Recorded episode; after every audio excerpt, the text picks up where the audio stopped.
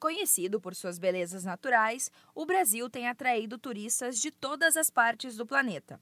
Os pequenos negócios são os principais responsáveis por movimentar esse mercado, mas uma medida provisória pode colocar em risco o desenvolvimento do turismo no Brasil. Segundo um estudo do Conselho Mundial de Viagens e Turismo, a chegada de visitantes contribui com a economia e a geração de empregos. Só em 2018, de acordo com a pesquisa, o turismo foi responsável por 3,1% no PIB brasileiro, totalizando quase 153 bilhões de dólares. A medida provisória 907, editada em 27 de novembro, prevê cortes drásticos em áreas ligadas ao desenvolvimento do setor. É o que explica a gestora estadual de turismo do Sebrae São Paulo, Aline Delmanto.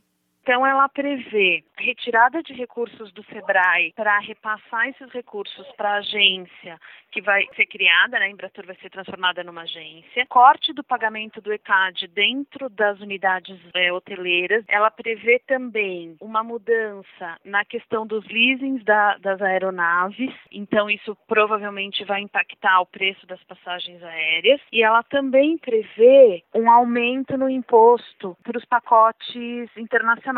A aprovação da medida pode impactar tanto para consumidor final quanto para quem depende do turismo como fonte de renda. É o que destaca Aline Delmanto.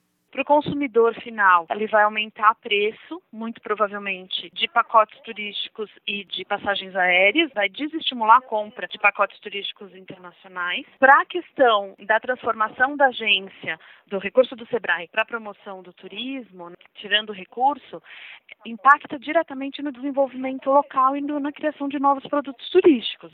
Nada menos do que 99% dos negócios de turismo no Brasil são micro e pequenas empresas. Isso mostra que o maior impacto causado pela medida será justamente para pequenos empreendedores que atuam no turismo local, como agentes receptivos, guias ou donos de pousadas. Especialista em pequenos negócios, o Sebrae já realizou mais de 367 mil atendimentos e empenhou quase 292 milhões de reais apenas no setor do turismo em 2019. Da Padrinho Conteúdo para a agência Sebrae de Notícias, Giovana Dornelles.